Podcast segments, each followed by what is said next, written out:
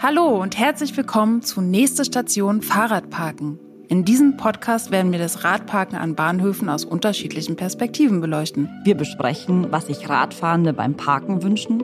Wir reden über die Erfahrungen beim Bau und wir diskutieren außerdem, was getan werden muss, damit bald noch mehr Menschen mit Fahrrad und Bahn unterwegs sind. Wir sind Isabel Eberlein, Geschäftsführerin von Velo Concept, die Agentur fürs Fahrrad in ganz Deutschland. Und Rike Hunscher, die das Projekt Fahrrad zum Zug für die Allianz pro Schiene geleitet hat. Und wir freuen uns, dass Sie dabei sind bei der nächsten Station Fahrradparken.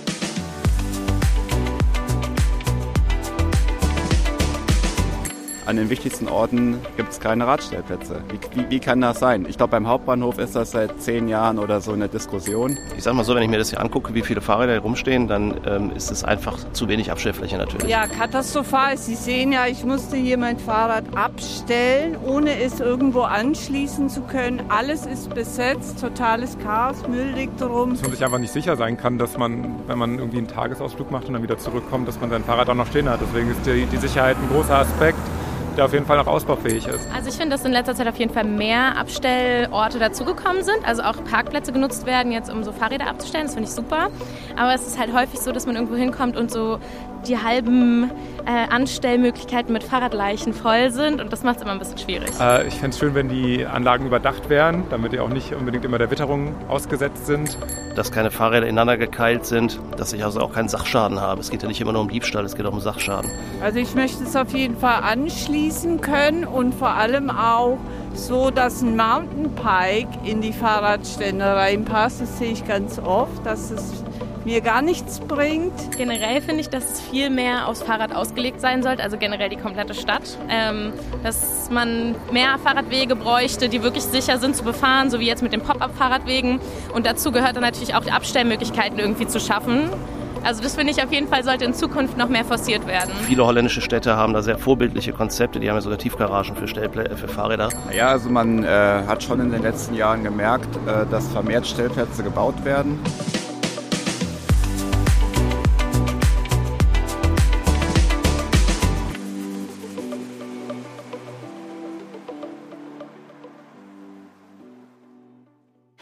So, wir haben ja jetzt in den Boxpops schon gehört, dass es insbesondere beim Thema Fahrradparken um drei Spezialthemen geht. Fahrradparken soll einfach sein, es soll schnell sein und auch sicher. Das geht wahrscheinlich nicht nur Berlin, sondern auch bundesweit. Und ob diese Vermutung stimmt, ähm, möchten wir heute mit Martina Löbe besprechen. Martina ist Sachgebietsleiterin Streckenorganisation Straßenbahn bei den Berliner Verkehrsbetrieben oder kurzum BVG. Sie ist Jurymitglied beim Allianz Puschine Wettbewerb Bahnhof des Jahres. Sie ist Woman in Mobility, passionierte Fahrradfahrerin und Mitglied im ADFC. Also eigentlich ein perfekter Gast oder Gästin für die heutige Folge. Mit diesen Worten möchte ich dich auch gleich herzlich willkommen bei uns im Studio heißen. Wir freuen uns sehr, dass du heute bei uns bist. Du hast ja mit deinem Fahrrad schon die halbe Welt gesehen und warst sogar in Neuseeland. Und da würde ich schon die erste Frage an dich abgeben. Wie ist das denn gekommen? Fahrrad und Neuseeland, wie passt das zusammen? Ich freue mich, hier zu sein und mit euch heute zu sprechen. Ja, für mich war es naheliegend, das Fahrrad nach Neuseeland mitzunehmen. Denn das Fahrrad ist mein zentrales Verkehrsmittel. So bewege ich mich fort. Und ich war schon viele Jahre vorher mit, dem, mit meinem Fahrrad auch im Urlaub. Also nicht dieses, ich pack's aufs Auto und dann fahre ich irgendwo hin und habe so kleinere Tagestouren, sondern ich nehme es im Zug mit. Und dann mache ich Etappe zu Etappe und ähm, entdecke das Land, in dem ich bin oder die Region. Und von daher war es für mich völlig naheliegend, dass ich das mitnehme nach Neuseeland. Und wenn du auf so einer Metaebene bist, was bedeutet das Fahrrad für dich? Es ist für mich ähm, Freiheit. Ich bin nicht an den Fahrplan gebunden. Ähm, ich, mein Leben ist ein, ein Leben der kurzen Wege, soweit ich es halt ermöglichen kann. Und das mache ich am besten dem Fahrrad. Ähm, es ist für mich Sportgerät und ähm, Frischluftkur. Also multifunktional. Absolut multifunktional, ja. Also wenn ich so an mein Fahrradleben denke, ich benutze das Fahrrad tatsächlich ähm, so, wie ich auch dieses Projekt leite, nämlich als Zubringer zum Bahnhof. Und äh, ich finde es mega beeindruckend, dass du wirklich alles mit dem Fahrrad machst. Hat dein Fahrrad auch einen Namen? Ja, mein Fahrrad hat auch einen Namen. Hast du mehr als ein Fahrrad? Das ist auch ich habe auch Frage. mehr als ein Fahrrad. Ich habe ein Fahrrad für den Sommer und den Urlaub. also für den Radreiseurlaub. Und ich habe ein Fahrrad für den Winter. Und wenn ich irgendwann wieder mehr Fahrrad und öffentlichen Nahverkehr kombiniere, habe ich dann auch noch ein Fahrrad im Keller für das Parken am Bahnhof, was nicht so das gut ist. Das wäre genau meine Frage. Also stellst du alle deine Räder am Bahnhof auch ab? Nein. Also es ist wirklich auch eine Frage, wie ich unterwegs bin. Und ich weiß auch, dass ich ähm, nicht, dass nicht alle das Glück haben, kurze Wege zu haben. Es gibt nun einmal, es gibt Menschen, viele Menschen, die deutlich längere Wege haben und die dann eine andere Fortbewegungs, also sich anders fortbewegen als ich. Ähm, zugleich habe ich mein Leben auf Fahrradmobilität angepasst. Ja, ähm, also ich werde häufiger gefragt, wenn ich mit zwei oder mehr Fahrradtaschen unterwegs bin und ich auf dem Weg in den Urlaub bin. Nein, das gehört zu meinem Alltag. ähm, und äh, von daher umgehe ich durchaus auch das Fahrradparken aufgrund eben der schlechten Abstellsituation. Mein Fahrrad kostet mehrere tausend Euro. Das lasse ich nicht einfach so am Bahnhof stehen über mehrere Tage oder über eine lange Zeit. Aber für Kurzzeitparken wäre es okay, wenn du am Bahnhof parkst? Oder? Es kommt darauf an. Es kommt auf die Parksituation darauf an und wie lange ich tatsächlich unterwegs bin. Gibt es denn in Berlin irgendein Fahrradparkhaus oder eine Abstellmöglichkeit, wo du sagst, boah, da würde ich mein Fahrrad jeden Tag parken, das ist total toll, so wie ich mir das vorstelle? Also auf meinen alltäglichen Wegen nicht, nein. Und wenn ich jetzt darüber nachdenke, fällt mir auch spontan nichts ein. Was findest du denn am schlimmsten an der Fahrradparksituation an Bahnhöfen und grundsätzlich? Also. Können wir die Frage umdrehen und sagen, was ist dir am wichtigsten? ja, ich finde das gut. Ich finde das gut, äh, wenn wir uns darauf konzentrieren, was brauchen Radfahrerinnen und Radfahrer, wenn sie öffentliche Nahverkehrsmittel und das Fahrrad miteinander kombinieren wollen. Ähm, wir haben ja einiges in den Stimmen der Bevölkerung schon gehört. Ähm, ich beschreibe es den Hörerinnen und Hörern mal auf diese Weise. Ich gehe mal davon aus, dass sie hm, fast alle einen Pkw zu Hause haben ähm, oder zumindest einen Führerschein haben und ab und an mit dem Auto unterwegs sind. Und jetzt stellen Sie sich noch vor, Sie sind ähm, wohnen in einem Berliner Stadtbezirk, in dem die Parkdichte hoch ist und die Parkplätze entsprechend begrenzt. Was ist Ihnen wichtig, wenn Sie abends nach Hause kommen und ähm, Hunger haben oder zu einem Termin müssen? Ähm, was ist ihnen wichtig? Ja, sie wollen kurze Wege. Sie wollen nicht lange suchen, sondern möglichst schnell einen Parkplatz in der Nähe ihres Ziels haben. Sie wollen sicher sein, dass ihr Pkw dann noch da ist oder dass er zumindest ähm, heile ist, also dass es keinen Vandalismus oder keine Schäden darin gibt von anderen. Ähm, und wenn ich darüber nachdenke, so geht's uns Fahrradfahrern auch. Wir haben auch einen getakteten Alltag, ja, gerade wenn dann noch äh, Familie ähm, da ist, die äh, oder Pflege von Angehörigen, da haben wir auch nicht Zeit, um lange zu suchen und zu grübeln und zu machen. Ich habe ja sehr lange in den Niederlanden gelebt und war jetzt auch gerade am Wochenende wieder dort. Und was ich sehr interessant finde, was auch Marco de Brummestrut, der Fahrradprofessor aus Amsterdam, immer sagt: In den Niederlanden fahren wir viel Fahrrad und deswegen fahren wir auch viel Zug. In den Niederlanden fahren wir viel Zug und deswegen fahren wir auch viel Fahrrad. Und warum ist das so? Diese beiden Verkehrsmittel passen eigentlich ideal zusammen, weil das Fahrrad die letzte Meile oder den Weg zum Bahnhof ideal abbilden kann und wir dann von den Zügen aus überall hinkommen.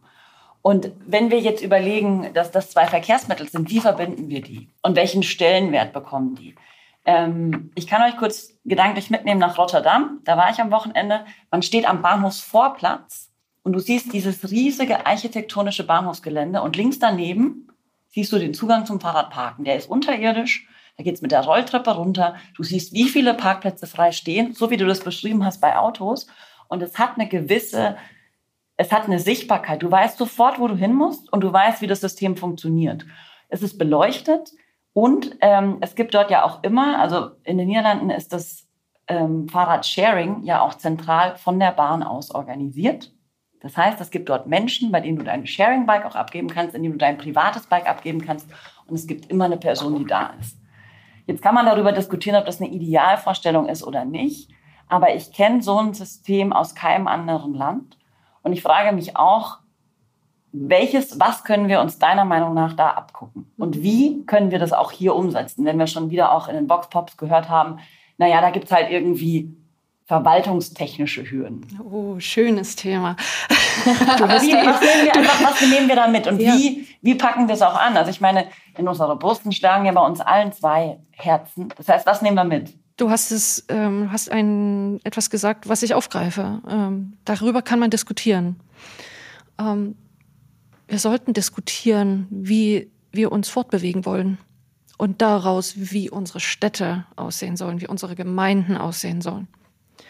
Ähm, ja, wie sieht die Mobilität aus, die wir wollen und auch die wir brauchen? Ja, also das, die aktuelle Situation zeigt ja, ähm, wie wichtig es ist, ähm, CO2 im Verkehrssektor zu reduzieren. Ich nehme in Deutschland wahr, dass wir eine Autonation sind. Das wird jetzt die Zuhörerinnen und Zuhörer nicht überraschen. Das würde wahrscheinlich fast jeder unterschreiben. Ähm, was ich damit meine ist, dass es sich in Regelwerken abbildet, dass es sich in der Infrastruktur, wie wir sie haben, abbildet, die autozentrierte Mobilität, die wir haben. Ähm, es zeigt sich auch darüber, wie wir diskutieren. Und für mich ist der völlig falsche Ansatz, Mobilitätswende als Antriebswende zu denken. Und das ist das, was ich wahrnehme. Und das manifestieren wir dann eben, indem wir zum Beispiel auch neue Infrastruktur schaffen. Genau, und es ist ja auch in den Regelwerken, in, in, in den Verwaltungsvorschriften ähm, so geregelt, dass es nahe liegt, den ähm, für den motorisierten Individualverkehr zu planen. Warum machen wir das? Ja, also das, wie wir heute planen, ist die Folge dessen, was wir an Verwaltungsvorschriften haben, was wir an Gesetzen haben.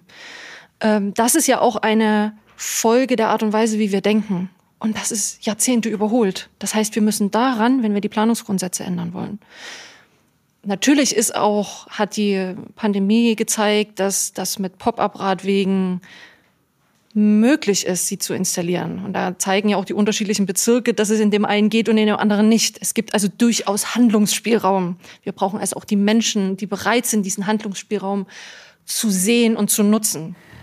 Also da kann ich im Großen und Ganzen eigentlich nur zustimmen. Mir fällt gerade nur in unserer Diskussion auf, dass wir uns immer noch sehr im Raum Stadt bewegen ich glaube, ähm, wir müssen auch den Blick in dieser Diskussion vor allem aufs Land werfen. Wir haben in unserem Projekt 2020 äh, die erste deutschlandweite bevölkerungsrepräsentative Umfrage gemacht und mehr als 2000 Schülerinnen und Schüler, Auszubildende, Studentinnen und Studenten und Erwerbstätige zum Potenzial des Fahrrads als Zubringer zum Zug befragt. So, ähm, da kam ganz ähnliche Antworten wie die, die wir auch schon in unseren Voxpops gehört haben. Interessant fand ich in dieser Umfrage aber vor allem, dass gerade diejenigen, die in einem ländlichen Raum gewohnt haben, ganz häufig gesagt haben, naja, ich wohne ja nicht mal in der Nähe des Bahnhofs, dann müsste ich ja mit dem Auto zum Bahnhof fahren und es gibt überhaupt gar keinen Radweg. Und überhaupt gibt es ähm, kein Fahrradparkhaus, wenn es regnet oder schneit, ähm, fahre ich jetzt nicht mit dem E-Fahrrad irgendwo hin sondern ich fahre dann schön brav auf die Autobahn rauf, weil mein Dorf ist direkt an, an die Autobahn angeschlossen. Das finde ich total problematisch und ich kann total nachvollziehen, dass wir in der Stadt natürlich den Anspruch haben, dass ich irgendwie den Radweg bitte so haben möchte, dass ich A nicht direkt überfahren werde, aber B auch direkt an den Bahnhof komme und dann sicher in, mein, in meine Fahrradabstellanlage fahre.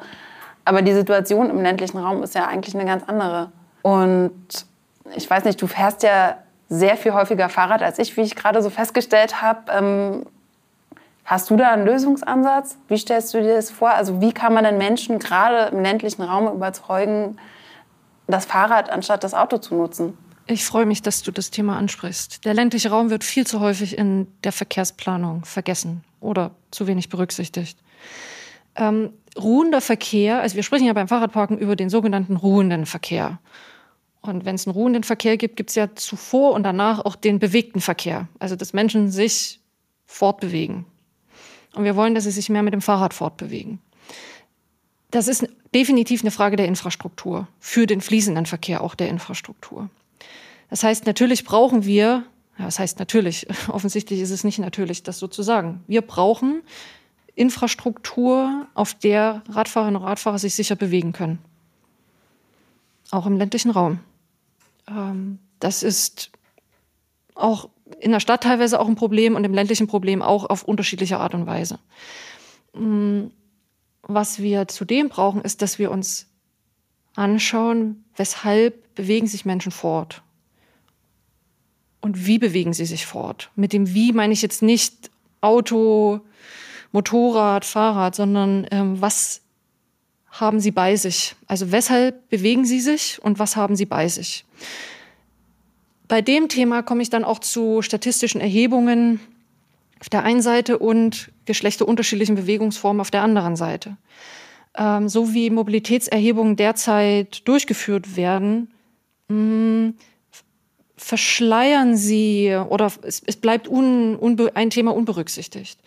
Was ich damit meine, ist, dass Frauen und Männer sich nachweislich anders fortbewegen. Sicherlich gibt es äh, immer wieder Ausnahmen, aber die Tendenz zeigt ganz klar, dass Frauen und Männer sich unterschiedlich fortbewegen. Äh, Männer haben eher die klassische Pendlerbeziehung A-B, also morgens aus dem Haus und dann ähm, ankommen bei der Arbeit und dann ähm, nach Feierabend zurück. Ich weiß, Corona-bedingt ist das jetzt gerade alles ein bisschen anders, aber ich, wir sind ja hier in einer Ausnahmesituation. Worüber ich spreche, ist die Zeit davor.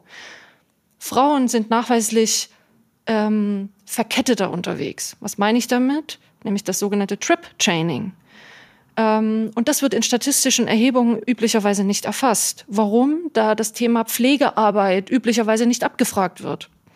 Und es ist nachweislich so, dass Frauen ähm, überproportional häufig für die Pflegearbeit in der Familie ähm, zuständig sind. Also sie die Pflege übernehmen. Egal, ob es die Kinder sind oder die Eltern. Was hat das zur Folge? Frauen kombinieren Wege häufiger miteinander. Und wenn ich nicht nur auf Arbeit fahre, sondern vorher das Kind noch zur Schule bringe und hinterher zum Sport fahre, dann habe ich dort auch andere Sachen mit. Die muss ich ja mitrechnen. Das heißt also auch berücksichtigt, wie transportiere ich diese Sachen? Ja, und da ist ein Auto natürlich einfach. Kofferraum auf, reinwerfen und los geht's. Ich muss mir dann in so einer Situation auch keine Gedanken darüber machen, habe ich alles dabei, denn ich kann ja manches auch im Auto einfach lassen. Ja, also das ist aus meiner Sicht wichtig mit zu berücksichtigen äh, bei der Frage, wie und weshalb bewegen sich Menschen fort.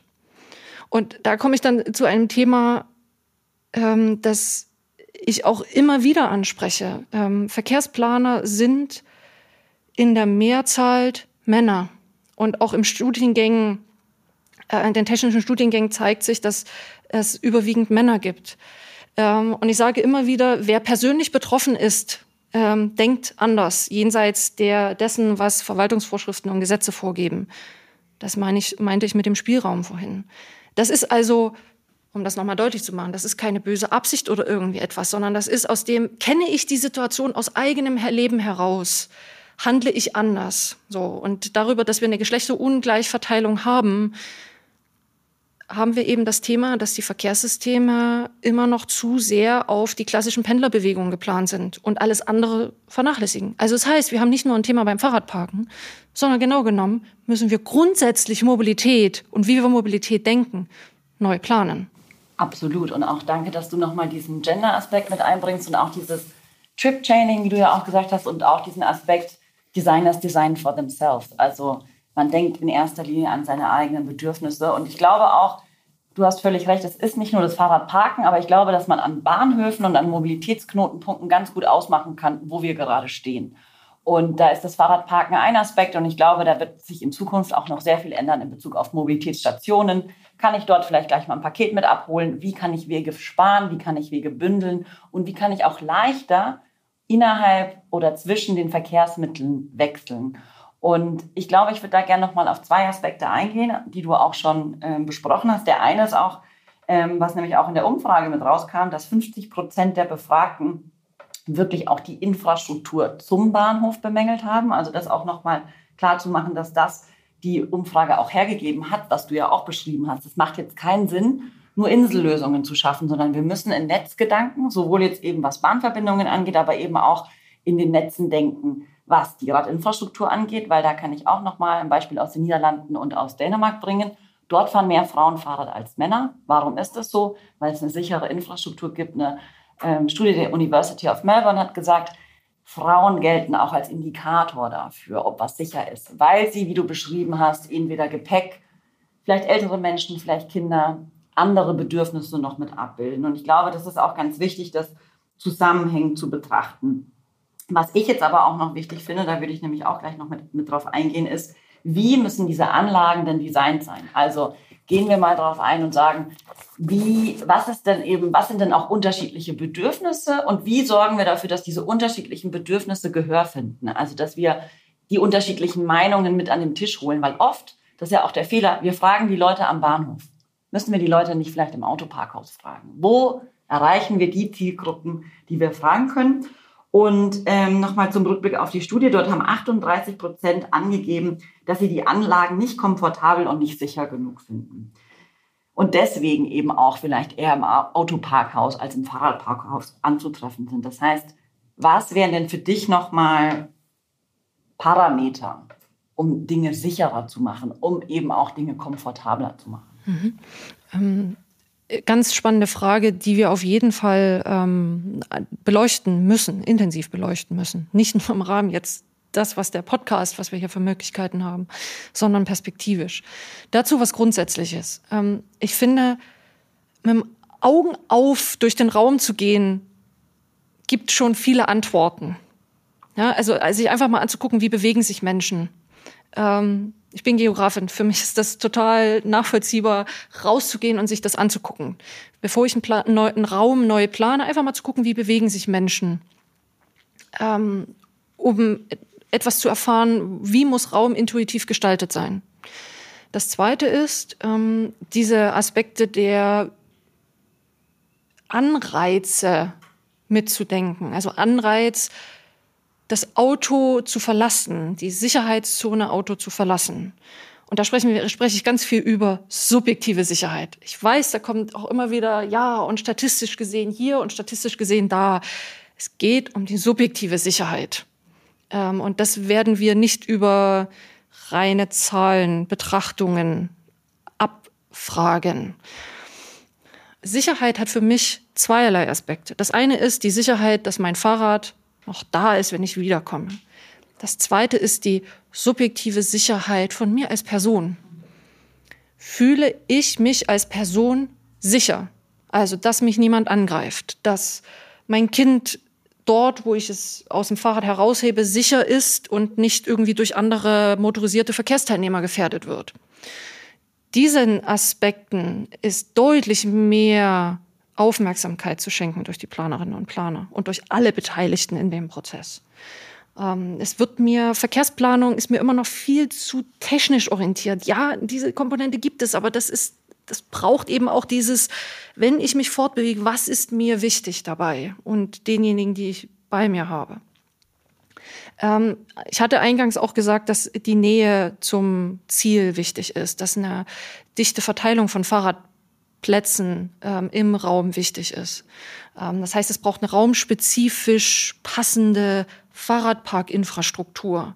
An Verwaltungsgebäuden, an Schulen brauche ich mehr als, ich sag mal, wenn ich verstreuten Einzelhandel habe. Aber überhaupt brauche ich das. Ja?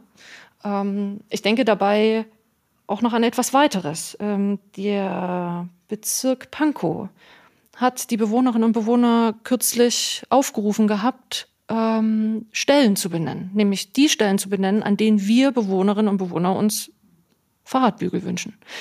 Das ist dann die Minimallösung natürlich, es sind nur Fahrradbügel, aber immerhin ist darüber etwas in Bewegung gekommen. Und vor allen Dingen sind diejenigen, die im Raum wohnen und sich fortbewegen, gefragt worden. Auch das kann eine Möglichkeit sein. Ja?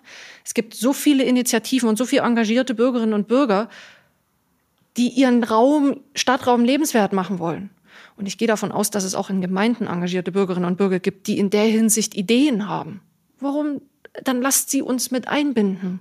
Das ist ein total schönes Beispiel. Lustigerweise oder vielleicht einfach gerade deswegen. Es ist eigentlich auch eines der wichtigsten Ergebnisse, dass wir in unserem Dialog im Projekt herausgefunden haben, dass ja, die Beteiligung der Bürgerschaft schon bei der Planung von Fahrradabstellanlagen und Bügeln, seien es kleine Anlagen, große Anlagen, Parkhäuser, ähm, eigentlich die Quintessenz ist, damit dieses Parkhaus auch wirklich genutzt wird. Also es gab ja im Dialog verschiedene Möglichkeiten. Einige haben einfach so Infoabende gemacht, andere haben Umfragen gemacht. Ähm, der ADFC Klima Fahrradtest, Fahrradklimatest ähm, ist ein ganz wichtiges Instrumentarium, finde ich auch ganz wichtig. Und ich finde es auch total schön, dass du gesagt hast, ähm, man muss versuchen, die subjektive Sicherheit und das subjektive Empfinden mit einzubinden. Auch das passt so ein bisschen zu den Erfahrungswerten, die wir im Projekt gesammelt haben. Ich erinnere mich im Dialog, ähm, ich weiß jetzt nicht mehr genau in welcher Fahrradabstellanlage, war aber eines der wichtigsten Learning, dass die Doppelstockparkanlagen, die sie eingebaut hatten, nach oben hin zu kurz waren, weil die Fahrräder mit Kindersitzen dann nicht mehr nach oben reingepasst haben. Und dann gab es ein ziemlich schwieriges Stellplatzproblem. Und ich oute mich mal, ich bin ja auch Mutter. Und ich habe das Problem relativ häufig auch. Also ich habe ein Fahrrad, das mein äh, Fahrradverkäufer mir schon damals als Mutti Mobil ähm, angepriesen hat. Ich habe es dann aus anderen Gründen gekauft. äh, aber es leistet mir seitdem treue Dienste. Aber mir fällt es halt auch auf. Also ich parke mein Fahrrad auch wirklich ungern an Orten, an die ich schlecht rankomme, an die das Kind oder wer auch immer, man, es gibt ja auch Menschen, die haben einfach auch ihre Haustiere dabei oder Einkäufe, äh, die dann mega unkomfortabel sind. Ähm, ja, weiß nicht, wenn ich mal abends unterwegs bin, ähm, möchte ich ja auch, dass ich im Licht stehe und nicht aus irgendeiner dunklen Ecke mein Fahrrad langsam rausschiebe. Ich meine, ich wohne jetzt in einer sehr sicheren Ecke. Bei mir passiert, glaube ich, nicht so viel. Aber nichtsdestotrotz, dieses subjektive Sicherheitsgefühl finde ich ist auch ein total wichtiger Aspekt, der eigentlich auch alle Phasen von Fahrradabstellanlagen, Bauplänen ähm, mit begleiten sollte ich greife da in Gedanken mit dem ähm, Kindersitz auf. Und zwar denke ich den weiter in Richtung Lastenfahrrad. Ja. Ich bin jetzt dabei, mir zu überlegen, ein Lastenfahrrad äh, zu kaufen. Und da bin ich nämlich bei der Fahrradinfrastruktur angekommen. Ähm, wo stelle ich das Fahrrad ab? Also wo stelle ich es bei mir zu Hause ab? In einem Altbaubezirk, hochverdichteten Altbaubezirk dieser Stadt. Ähm, denn ich brauche ebenerdigen, eine ebenerdige Stellfläche, ebenerdig auch zugänglich. Und ich brauche überhaupt eine Stellfläche für ein großes Fahrrad, was Lasten transportieren kann. Aber die Stellflächen brauche ich doch auch überall sonst im Verkehrsraum. Und ich glaube, da sind uns auch in dieser Hinsicht die Niederländer um weit, weit, weit, weit, weit voraus. Wir sind da noch nicht so weit angekommen in Deutschland bin überzeugt davon, es gibt genug Menschen, die in diese Richtung denken und die gerne mehr machen wollen, denen es aber auch verhindert ist. Ähm, dazu blicke ich auch auf das Thema Stellplatzverordnung. Das ist ja etwas, was ähm, auf Gemeindeebene geregelt wird. Da müssen wir ran. Ja, also es ist ganz klar, es kann nicht sein, dass ähm, Neubaugebiete und überhaupt Häuser gebaut, also geplant und dann gebaut werden, in dem die Mobilität nur aus motorisierter Individualverkehrsperspektive geplant ist.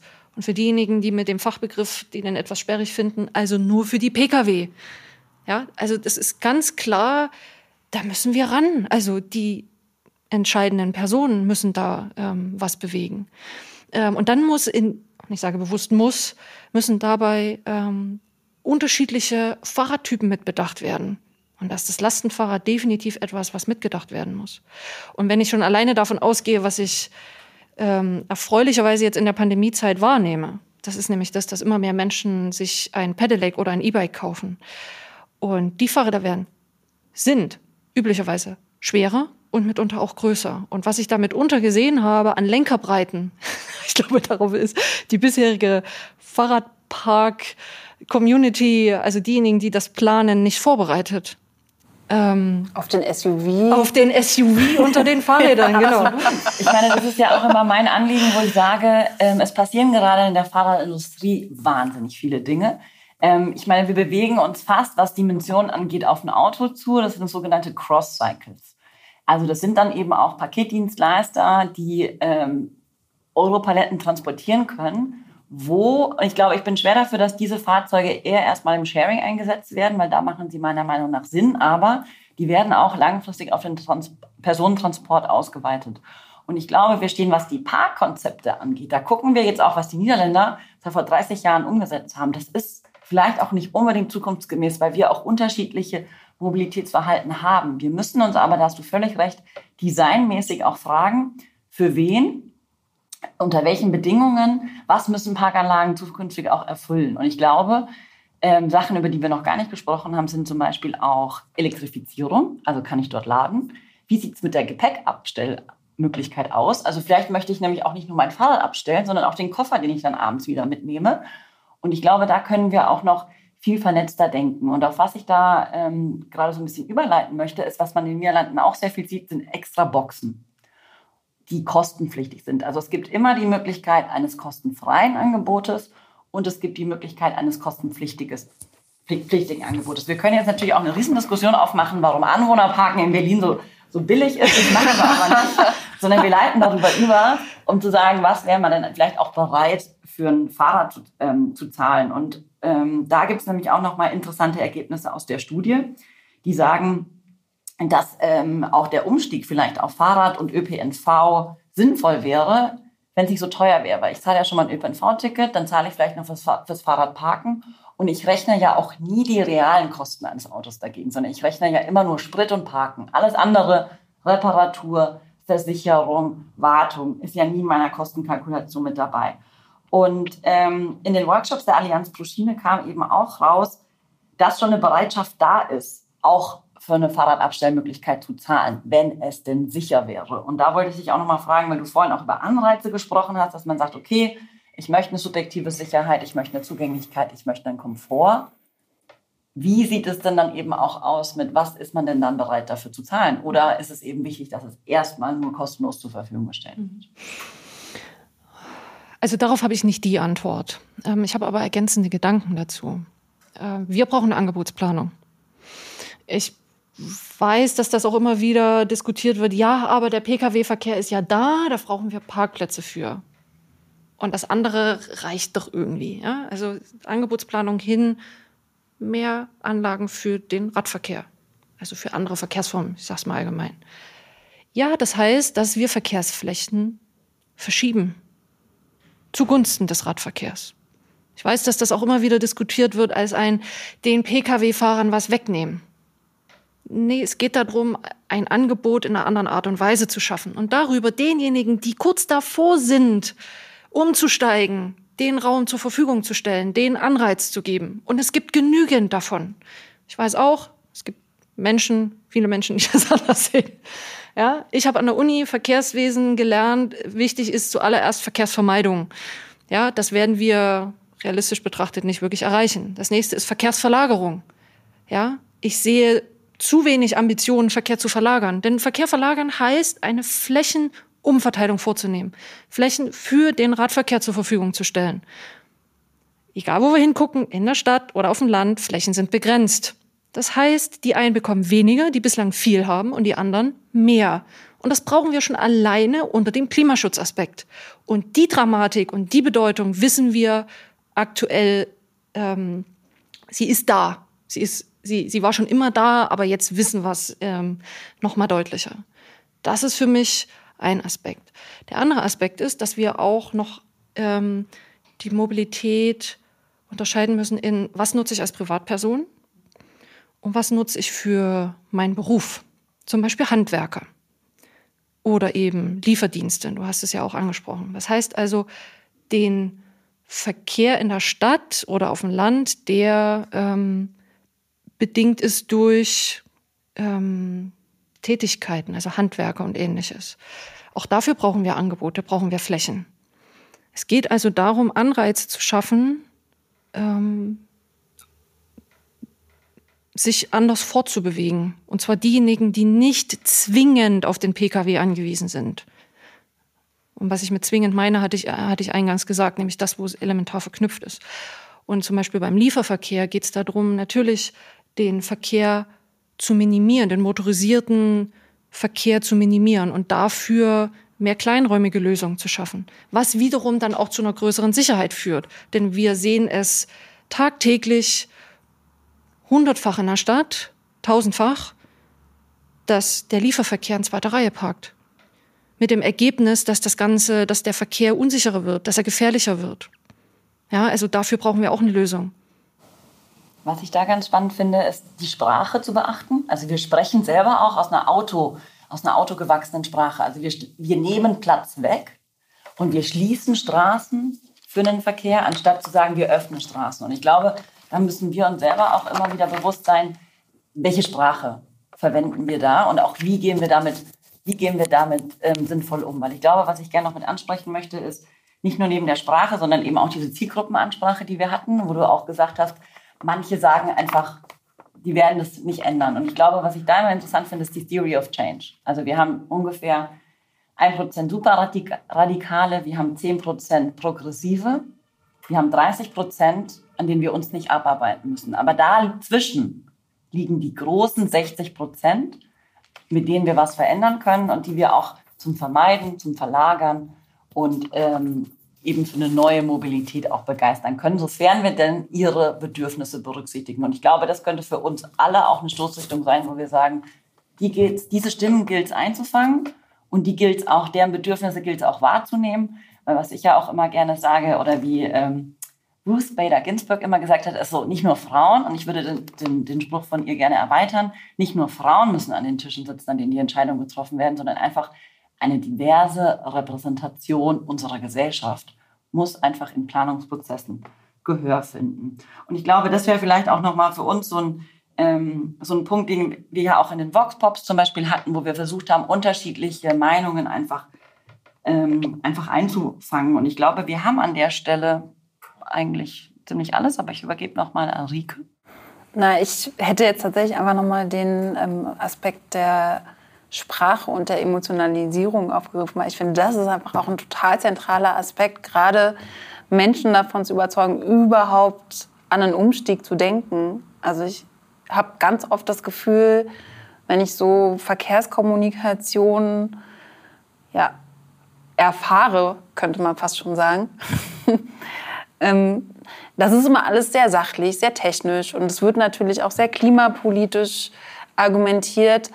Aber wenn ich dann mit meinen Locals spreche oder so Menschen wie meine Eltern, die auf dem Land wohnen, die komplett autozentriert sind, die erreicht man einfach mit sachlichen und ich nenne es mal vernünftigen Argumenten überhaupt nicht. Also ich glaube, man sollte einfach auch so die Sprache total emotionalisieren, aber man sollte einfach auch einen emotionalen Zugang zu den Menschen schaffen, die den ganz klar verdeutlicht, das hat auch was mit mir zu tun, dass ich mich klimafreundlich bewege. Und ähm, ja, ich habe im Kleinen auch die Chance, was zu verändern. Also das wäre dann natürlich wieder vor allem Aufgabe der Kommunen, die die Fahrradabstellanlage bauen, ähm, die Leute vor Ort auch wirklich abzuholen, dass sie halt total Lust haben, jetzt mit dem Fahrrad zum Bahnhof zu fahren oder zum, zur nächsten Bushaltestation, wie auch immer je nachdem, wie es dann im ländlichen Raum aussieht. Aber ich finde, das ist ein total wichtiger und auch sehr zentraler Aspekt, dass man einfach eine emotionale Basis schafft, um einfach Menschen zu überzeugen, sich überhaupt mit dem Thema ja, klimafreundlicher Umstieg auf das Fahrrad ähm, vorzubereiten und dass dann noch das, wie ich ja finde, schönste Verkehrsmittel der Welt, nämlich der Schienenverkehr, ähm, die zweite zentrale Nebenrolle ähm, oder Hauptrolle äh, spielt, ist dann ja nochmal eine andere Frage. Aber ich glaube, also A, man sollte einfach beide Verkehrsmittel zusammendenken. Ähm, man sollte halt einfach auch vielleicht eine gemeinsame Sprache finden. Und ich denke mal, das hatten wir ja schon eingangs gesagt, ähm, dass das möglich ist, weil Fahrrad und Bahn sind einfach perfekte Partner. Mhm. Ich sehe das wie du. Und ich denke, über eine Beteiligung an Planungsprozessen können wir das auch erreichen. Ähm, und ich sehe auch eine große Chance in, der, in dem Zuwachs bei Pedelecs und E-Bikes, dass darüber das Fahrrad ähm, auch bei Menschen, die sonst autozentriert leben, ähm, zumindest schon zu Hause auch angekommen ist. Es ist modern, es macht Spaß, es ist weniger anstrengend. Ähm, und darüber den Zugang zu schaffen zu den Öffn zum öffentlichen Nahverkehr. Aber da brauche ich, damit ich so ein Fahrrad abstelle, brauche ich wirklich auch die sichere Infrastruktur. Und ich muss auch den ÖPNV entsprechend priorisieren und ausbauen. Ja, das ist auch klar, dass wir mit dem aktuellen ÖPNV-Angebot das mehr an Menschen, die umgestiegen sind, nur bedingt befördern können. Ja, wir brauchen mehr. Wir brauchen auch dort mehr an Infrastruktur. Also insofern geht Fahrradverkehr und öffentliche Verkehrsplanung definitiv Hand in Hand. Und ich sage euch noch etwas, was ich kürzlich erlebt habe. Und das finde ich symptomatisch dafür, wie wir, die wir im Umweltverbund arbeiten, ähm, miteinander sprechen und also wie wir denken. Ähm, ich bin am Stadtrand von Berlin in die S-Bahn eingestiegen und ähm, habe dort erkannt, dass der Aufzug kaputt ist. Wäre ich jetzt nicht so mobil gewesen, wäre für mich an den Treppen zur S-Bahn der Weg geendet. Ich hätte nicht die S-Bahn nutzen können, denn der Aufzug war kaputt. Und der Aufzug runter zum S-Bahnsteig, der war auch kaputt. Also es waren zwei Aufzüge, die ähm, meine Beteiligung, nein, die meine Fahrt im öffentlichen Nahverkehr hätten hindern können. Das habe ich gemacht. Ich habe die S-Bahn angetwittert und habe gesagt, hier an der Haltestelle X ist der Aufzug kaputt. Und ähm, heute, seit heute weiß ich, dass dort repariert werden wird. Am Tag zuvor hatte ich die Situation nämlich schon, da stand ich vor einem kaputten Aufzug ohne Information. Die Antwort, die dann kam, war, dafür ist die Gemeinde zuständig. Das hilft mir gerade nicht. Das wäre, würde mein Problem nicht lösen. Und so denken wir, die wir im Umweltverbund arbeiten, einfach viel zu häufig, ich bin nicht zuständig. Dafür ist jemand anders zuständig. Wir müssen denken aus der Perspektive der Menschen, die sich fortbewegen wollen. Und solange wie wir deren Problem ungelöst lassen, sind wir unattraktiv. Ja, also auch da sind wir wieder beim Thema Haltung, Sprache. Und da sind wir auch wieder bei den 60 Prozent. Also damit holt man niemanden hinterm Ofen hervor. Und ich glaube, Ricke, ich stimme dir auch zu, wir brauchen Spaß und wir brauchen eine Emotionalisierung und auch nochmal in Bezug nehmend auf die BVG, die das ja zum Beispiel auch super macht, was die Kommunikation und was zum Beispiel auch da Emotionalisierung angeht. Und ich kenne sowas zum Beispiel noch nicht in der Kombination. Und ich glaube, ich würde mir auch wünschen, dass man wirklich auch dieses Thema Umweltverbund mal sexy oder klug oder wie auch immer darstellt, um auch wirklich eben ein Angebot zu schaffen. Und gleichzeitig haben wir ja auch die ganze Zeit gesagt, es ist die Infrastruktur, ist die Baseline.